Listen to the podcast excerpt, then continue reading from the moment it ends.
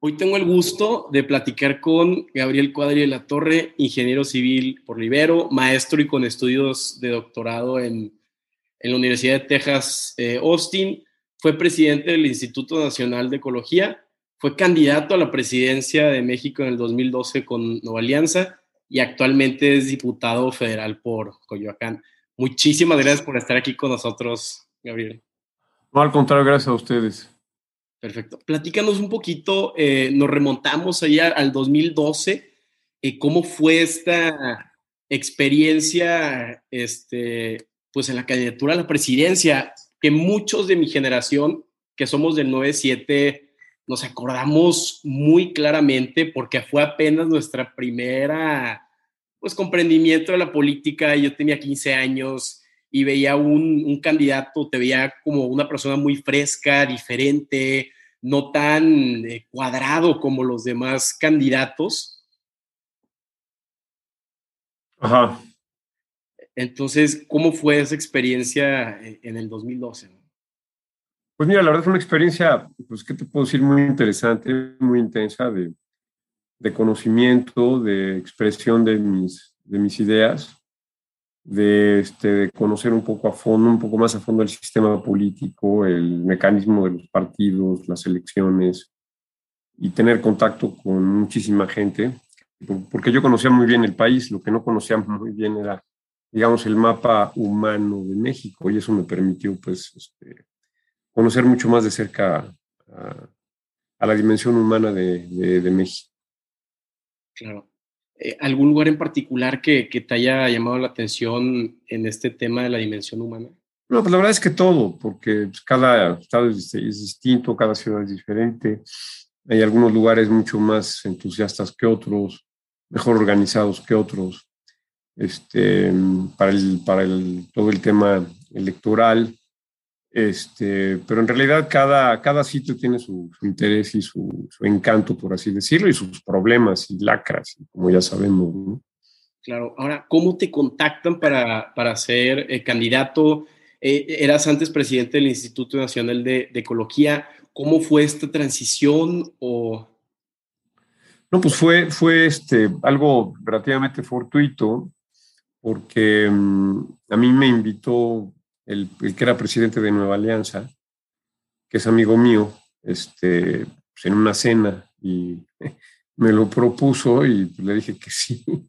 Y, ya, ¿no? Le puse mis condiciones y ellos lo, él lo consultó con la dirigencia del partido y pues, les pareció bien y este, les pedí una semana nada más para preparar mi plataforma yo mismo y mis, uh, mis ideas y después de una semana ya me registré y empezó todo el proceso de la campaña. ¿no?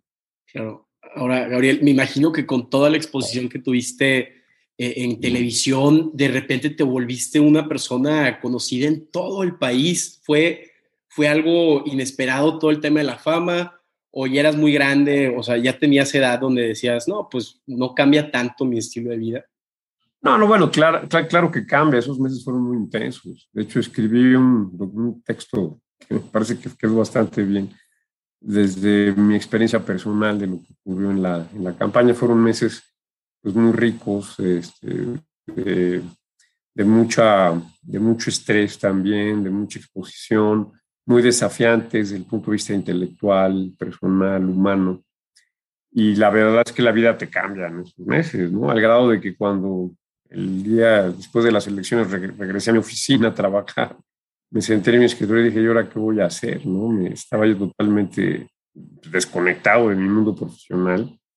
Y ciertamente, pues es un poco, te deprime el que dejas de tener la atención, los reflectores, de que dejas de ser pues, un protagonista de la vida nacional y, y vuelves a ser el profesional que tiene que ganarse la vida todos los días y eso este, pues, no, es, no es así como que muy fácil de transitar, ¿no? En ese sentido, porque además en esos meses perdí todas mis relaciones de trabajo, mis, uh, mis proyectos y me quedé sin chamba prácticamente. Me, me costó mucho trabajo recuperarlo. O sea, me imagino que tuviste una altura muy grande, eh, pues, de televisión, te codeabas con todo tipo de gente, preguntas, y de un día al otro, ¿cómo te quedas ya sin trabajo? Pues sí te, te, quedas sin reflectores, sin micrófono y sin trabajo, ¿no? Entonces pues, hubo que recuperar todo eso. Claro.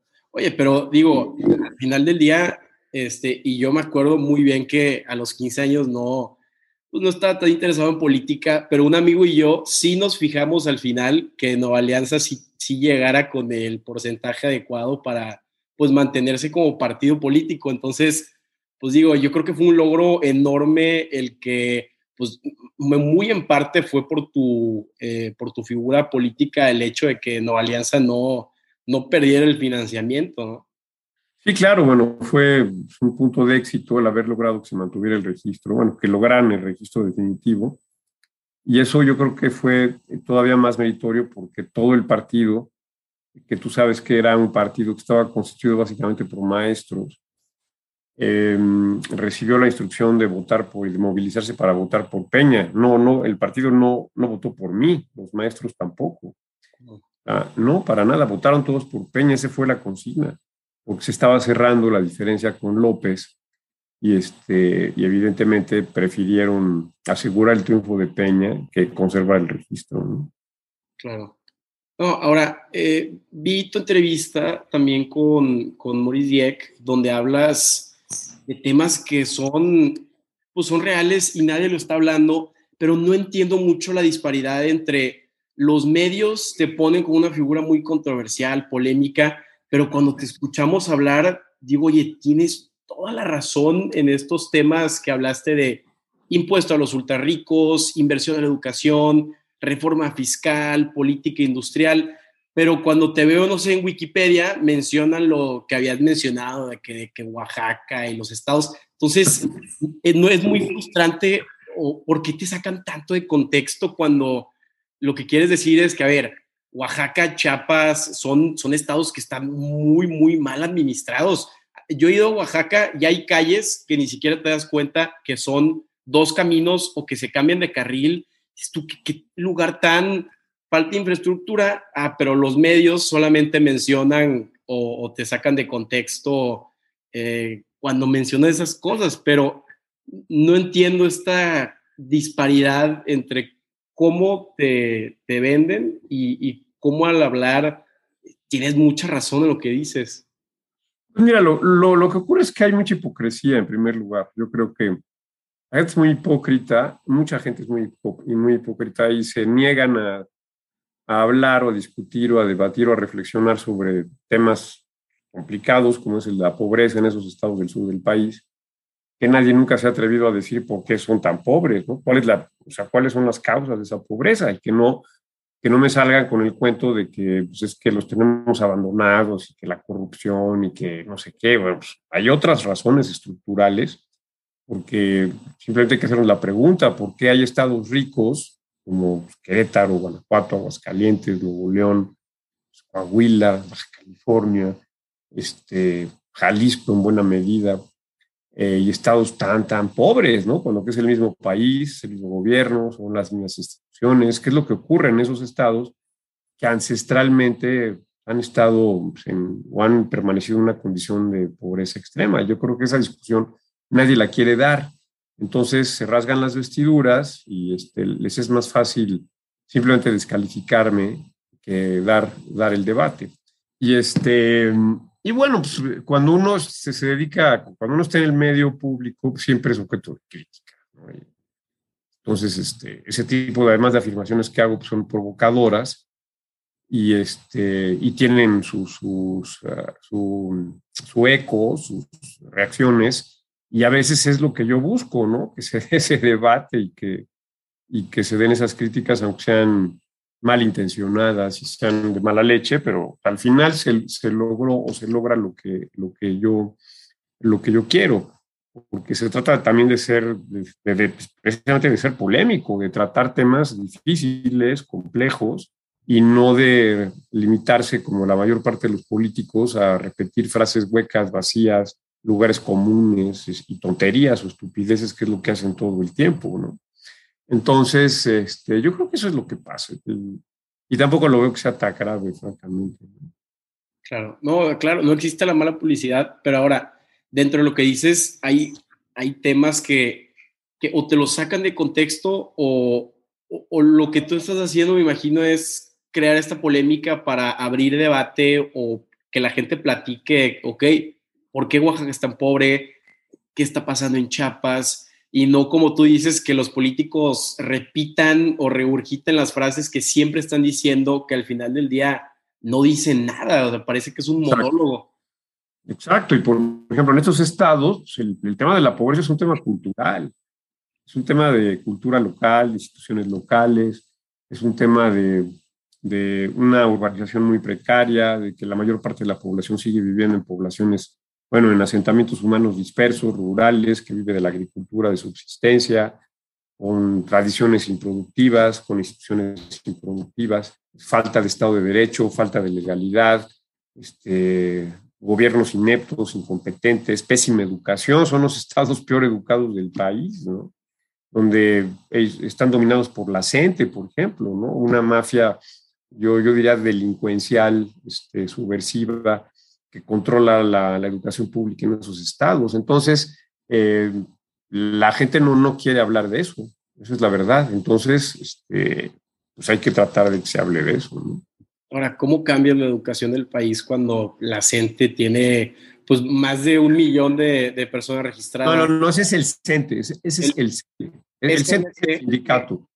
La CENTE es coordinadora. Ah, ok. Es la que, que, es la que gobierna Chiapas, Guerrero y Oaxaca. Prácticamente ellos gobiernan esos estados y desgobiernan y deseducan, eh, eh, digamos que adoctrinan con ideologías tóxicas a los niños, son los que están de atrás, atrás de la normal de Ayotzinapa, de otras normales rurales, donde lo que se enseña es el delito, la delincuencia, el secuestro, el robo, la subversión. Eso es lo que se enseña ahí. Imagínate si no van a ser pobres, ¿no? Son estados donde la gente se dedica más a buscar rentas, a delinquir, a organizarse para para obtener rentas del Estado, no para producir, no para buscar el bien común. No hay ni siquiera sociedad civil. Dime, en Guerrero no hay sociedad civil, ¿no? No hay empresarios, ¿no? No hay legalidad, no hay empresas, no hay Estado de Derecho, no hay nada, ¿no?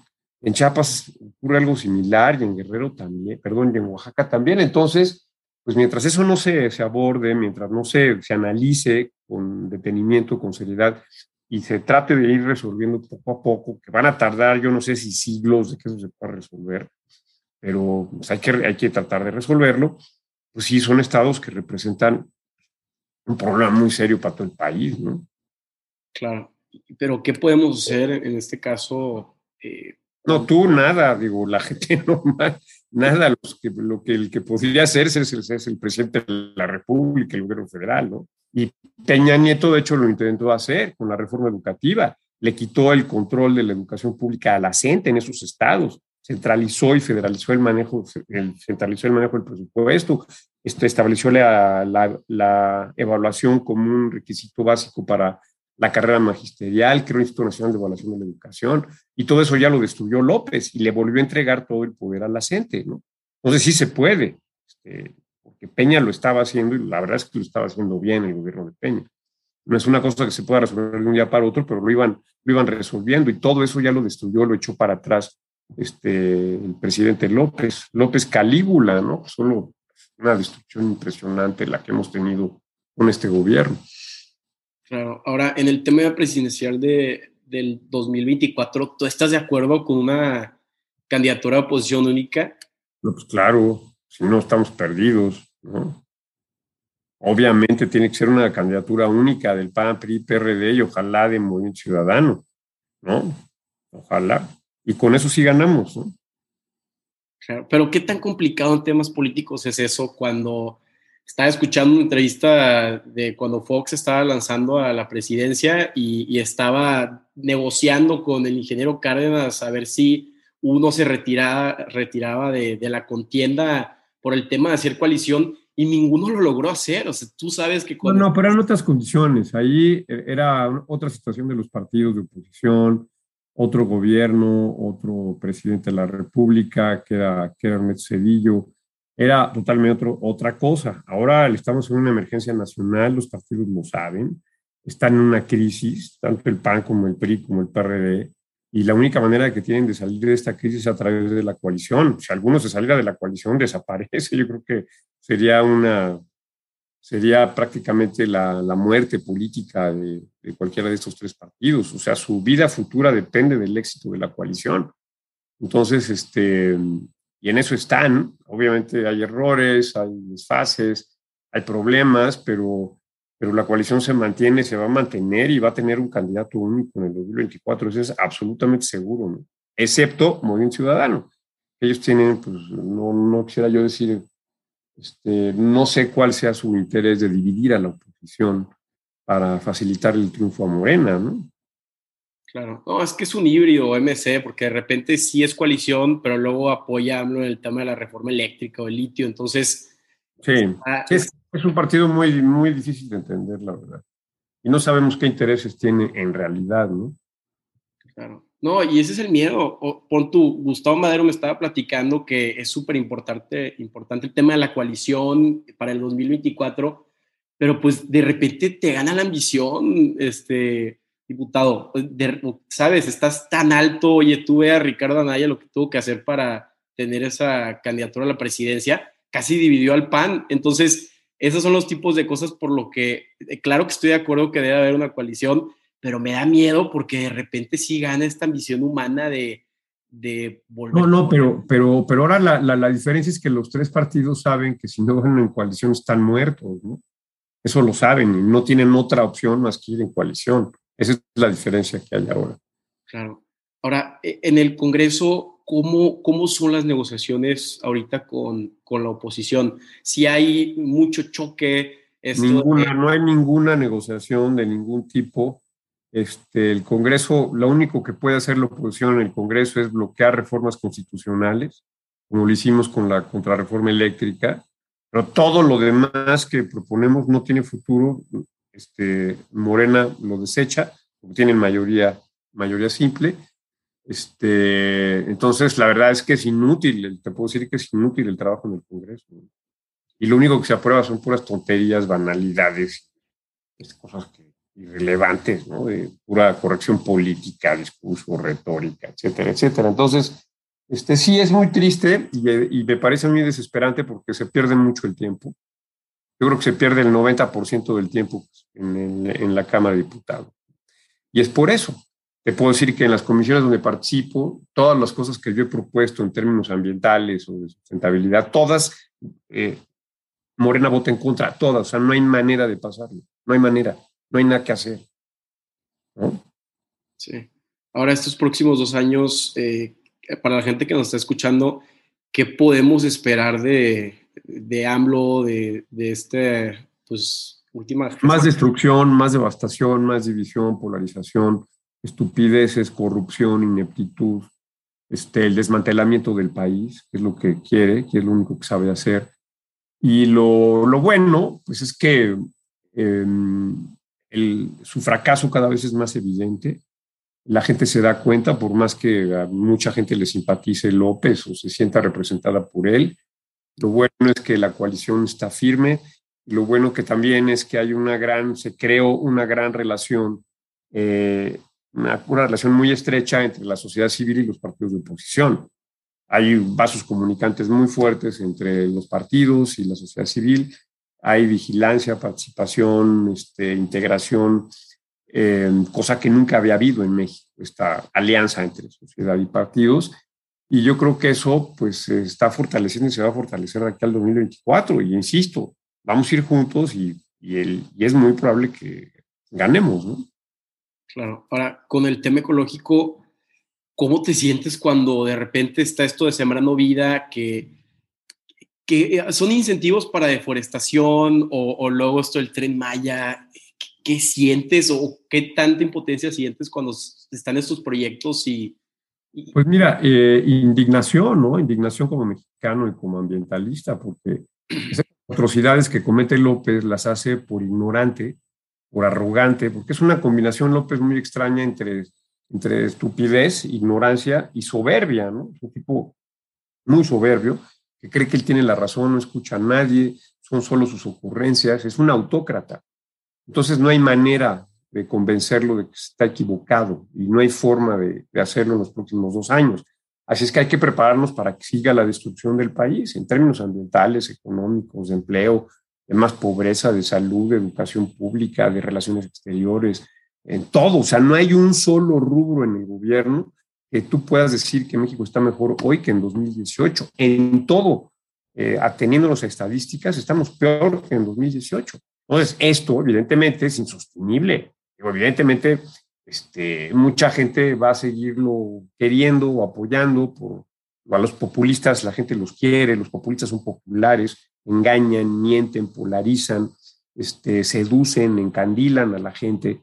Eso es lo que hace Chávez, lo que hizo Chávez, lo que hace Maduro, lo que hace, lo que hicieron Fidel Castro en Cuba durante décadas. Este, eso, eso hacen los, los, los dictadores, ¿no? Entonces, pero en este caso, yo creo que las cosas se están descomponiendo tan rápidamente que no le va a dar a López para tener un desempeño electoral adecuado en 2024, aunque gane las elecciones ahorita el mes que entra. ¿eh?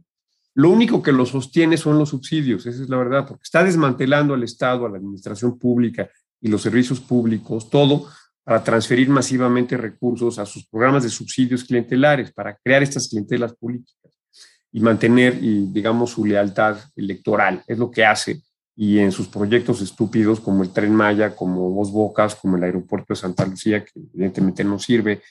Pero bueno, es el autócrata, ¿no? Este, que el único que le interesa es concentrar poder, tener más poder, anular a la oposición, acabar con los contrapesos políticos, arrollar a los otros poderes de la Unión. Y bueno, pues ese, eso, es, eso no lo merecemos. La gente lo quiso, la gente lo quiere, la gente vota por él. Bueno, pues eso es lo que, eso es lo que hay, eso es lo que nos merecemos, la verdad, eso es lo triste. Que México se merece a López, pero, se lo, pero muy bien merecido, Ese es el problema. y como tú dices, es un personaje complejo porque yo no creo que se levante y diga, ah, quiero hacer un desastre el país. hace sus ideas en, en teoría son buenas, donde debes de meterle más infraestructura al sur, pero tienden a crearse estos como no sé, desincentivos. No, no, no, no, perdón, yo sí creo que como decía Peña, Peña Nieto dijo una vez que, estaba harto de que lo criticaran, dijo, a ver, señores, ningún presidente se levanta pensando en las mañanas cómo joder a México, ¿eh? ninguno. Nos podemos equivocar, pero ninguno cree o quiere joder al país deliberadamente. López sí quiere joder al país. O sea, él está pensando qué destruir. Todos los días piensa qué destruir de toda la arquitectura institucional, económica, eh, social que tenía, que tenía México. Él ha destruido todo, ¿no? Desde el Seguro Popular, la Policía Federal, las estancias infantiles, este, el sistema de distribución de, medicamentos, las instituciones ambientales, este, oye, este, las, las escuelas de tiempo completo, el Instituto Nacional de Evaluación de la Educación, la Comisión Reguladora de Energía, la CNH, la CNDH, o sea, él sí se levanta pensando qué más destruir, ¿no? ¿Qué le, qué, es, es, es, es, verdaderamente es, es un tema de, de un psicópata, ¿no? Ese es, ese, es, ese es un psicópata. Por eso yo en Twitter le digo que es, es, es, el cali, es, es Calígula, ¿no? O sea, y luego se, se, rodea de puros ineptos por todas partes, de gente que no está preparada, de gente corrupta, este, destruyó el Sistema Nacional Anticorrupción, este, o sea, solo, digo, ha querido destruir al Banco de México, pero no ha podido, ¿no? Pero nombró una incondicional que no estaba preparada para ser, este, digamos, gobernadora del, del, Banco de México. Entonces, este, tiene capturada la Suprema Corte de Justicia. Este, él sí piensa cómo joder a México. Me queda clarísimo, ¿no? O sea, esta mezcla, te digo, de perversión, arrogancia, ignorancia, maldad, soberbia, este delirio, es una cosa muy curiosa, ¿no? Y muy preocupante. Ahora, Gabriel, ¿qué le dices a, las personas que te mencionan el tema de que es que con el liberalismo estábamos peor, el 94, Proa, Este, es una estupidez que, perdón, a ver, este, eso, eso perdón que te lo diga, es una estupidez y es una mentira. El país progresó muchísimo durante todas estas últimas décadas, desde los 80 para acá, pero muchísimo. Oye, nos convertimos en la doceava economía del mundo, el centro y norte del país crecieron, se convirtieron en un, si fueran un país, es, sería una potencia emergente, se creó una enorme clase media, una potencia exportadora, somos la primera potencia exportadora de, de América Latina, exportamos más que todo el resto de América Latina junta, somos un éxito en industria automotriz, electrónica, aeroespacial, este, se creó el Seguro Popular, metimos a más de 60 millones de personas a cobertura de, de, seguro médico, hicimos la reforma educativa, hicimos la reforma energética, acabamos con los monopolios, emprendimos una transición energética exitosísima hacia las energías limpias y renovables, ¿no? Entre otras, creamos un chorro de organismos autónomos que, que le dan, digamos, profesionalismo y racionalidad a la función pública y que son contrapesos del poder. O sea, eso que dicen que el neoliberalismo es una estupidez y eso, y eso no, lo, no, lo, no lo merecemos, porque, o sea, es cierto que había mucha corrupción, pues sí, pero así la, la, la sigue habiendo y peor. el El tema de la seguridad pues, no se pudo resolver, ¿no? Pero ya teníamos la Policía Federal, que era un paso en el camino correcto, la pobreza en los estados del sur, bueno, que tampoco se va a resolver en este siglo, ¿no? Pero eso la gente tiene que saberlo y nadie se atrevió a defender los logros que tuvo el país en esas décadas. Nadie. Fuimos unos cobardes, ¿no? Totalmente cobardes. Todo el mundo se tragó el, el discurso estúpido de López de que todo estaba peor y que había sido un desastre. Eso es mentira.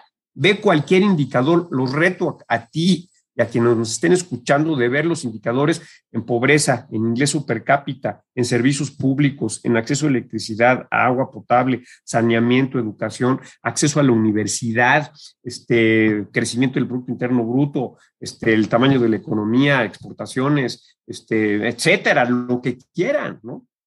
Y el país estaba mucho mejor en 2018 que en, dos, que en 1980, ¿no? Muchísimo mejor. Y hoy estamos peor.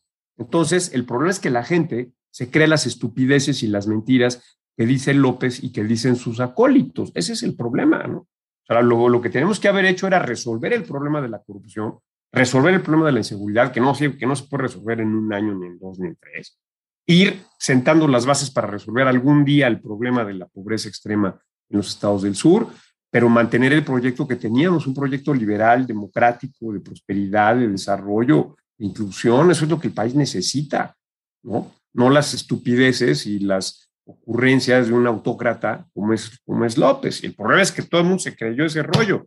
Eso es mentira, ¿eh? El reto a que, los reto a que me digan en qué estábamos peor en 2018 que en 1980, incluyendo incluso asesinatos por cada 100 mil habitantes. ¿eh? La cifra de, de homicidios por cada 100.000 habitantes era mucho más alta en los 70 que en 2018. No, y te pregunto porque hemos escuchado una cantidad de veces ese tema del neoliberalismo es malo, que hasta se vuelve una verdad política en el sentido que si lo dices mil, diez mil veces, la gente eventualmente se lo va a creer, ¿no? Pero ¿Quieren el comunismo? ¿Qué? ¿Que, que seamos una, una economía comunista? para acabar con el liberalismo, acabar con la economía de mercado, acabar con la racionalidad pública, o sea, ¿qué quieren? Venezuela, Cuba, eso es lo que quieren.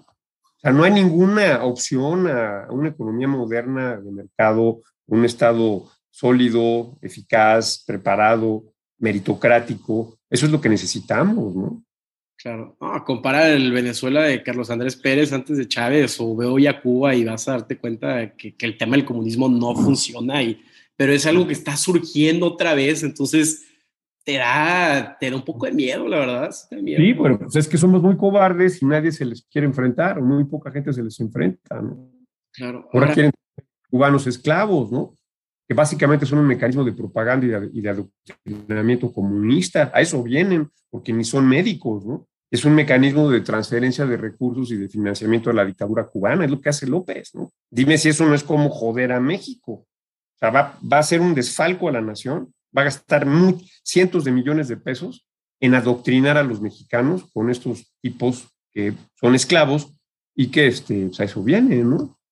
Claro. Ahora, Gabriel, eh, vi que en el 2024 tienen la intención, ¿no? De, lanzarte como presidente. ¿Qué harías diferente? ¿Cuáles serían tus, tus propuestas? En primer lugar, reconstruir al país, O sea, tiene que ser una propuesta de reconstrucción nacional, pero por supuesto, de orden, de seguridad y de progreso. Eso es lo que el país necesita seguridad y progreso en un contexto de sustentabilidad ambiental, de transición energética y, desde luego de reconstrucción de las instituciones que este tipo ha, devastado. Ese es el proyecto del 2024, ¿no? Básicamente, seguridad y, progreso, punto, y reconstrucción en un contexto de sustentabilidad. En tema de educación y disparidad de riqueza. No, pues es que, es que todo esto va términos de reconstrucción, hay que reconstruir la reforma educativa del 2013, reconstruir el Instituto Nacional de Evaluación de la Educación, reconstruir los incentivos a los maestros para que sean buenos maestros, ¿no? para que tengan incentivos de, al mérito en la carrera magisterial, mejorar la situación de las escuelas públicas, que es desastrosa, reconstruir el Instituto Nacional de, de, de, Construcción de Escuelas y de Mantenimiento, que lo destruyó también López, ¿no? Este, todo eso hay que volverlo a hacer, restablecer las estancias infantiles, restablecer el seguro popular, invertir en, eh, en, salud pública, en hospitales, en médicos, en escuelas públicas. ¿no? Eso es lo que se necesita hacer y cortarle, desde luego, dejar de hacer proyectos estúpidos que están sangrando a las finanzas públicas y, desde luego, racionalizar los subsidios, evaluarlos y ver cuáles son los que realmente funcionan, porque los que tiene López no sirven para bajar la pobreza, eso está clarísimo. El propio Coneval lo ha demostrado. Entonces, quizás el tema de las pensiones a los adultos mayores está bien, hay que conservarlo, pero hay que institucionalizarlo, que funcione, ¿no? Evaluarlo, darle un monitoreo permanente y saber cómo funciona. Pero todos los demás subsidios estúpidos que ha puesto López, hay que quitarlos. Y son una sangría para el erario. Y mejor focalizarlos, focalizarlos en las personas, las familias más pobres, en las mujeres, en los niños y focalizados tal como estaban en tiempos de Cedillo, de Fox y de Calderón, ¿no? Donde se daban subsidios a las familias más pobres a cambio de que llevaran a los niños a la escuela, a cambio de que los llevaran al centro de salud. Eran subsidios condicionados que lograron reducir la pobreza. Esa es otra gran mentira. En México se redujo la pobreza entre el 80 y 2018, pero considerablemente. Entonces, todo eso hay que hacer este, y relanzar a México como una potencia emergente, como un país grande, que queremos ser un país grande, ¿no? Este, fortalecer desde luego todo el tema de, la, de nuestro comercio exterior, los tratados de libre comercio, recuperar el prestigio que teníamos en materia de política exterior, en materia diplomática, en fin, tantas cosas que hay que hacer, recuperar a la Policía Federal, restablecer a la Policía Federal como una policía civil de clase mundial, ¿no? ¿Qué es lo que necesita el país? Claro, no, sí, clara de seguridad que no existe hoy en día, ¿no? Y eh, para poder ir recuperando el territorio, la legalidad, el Estado de Derecho gradualmente en diferentes regiones del país.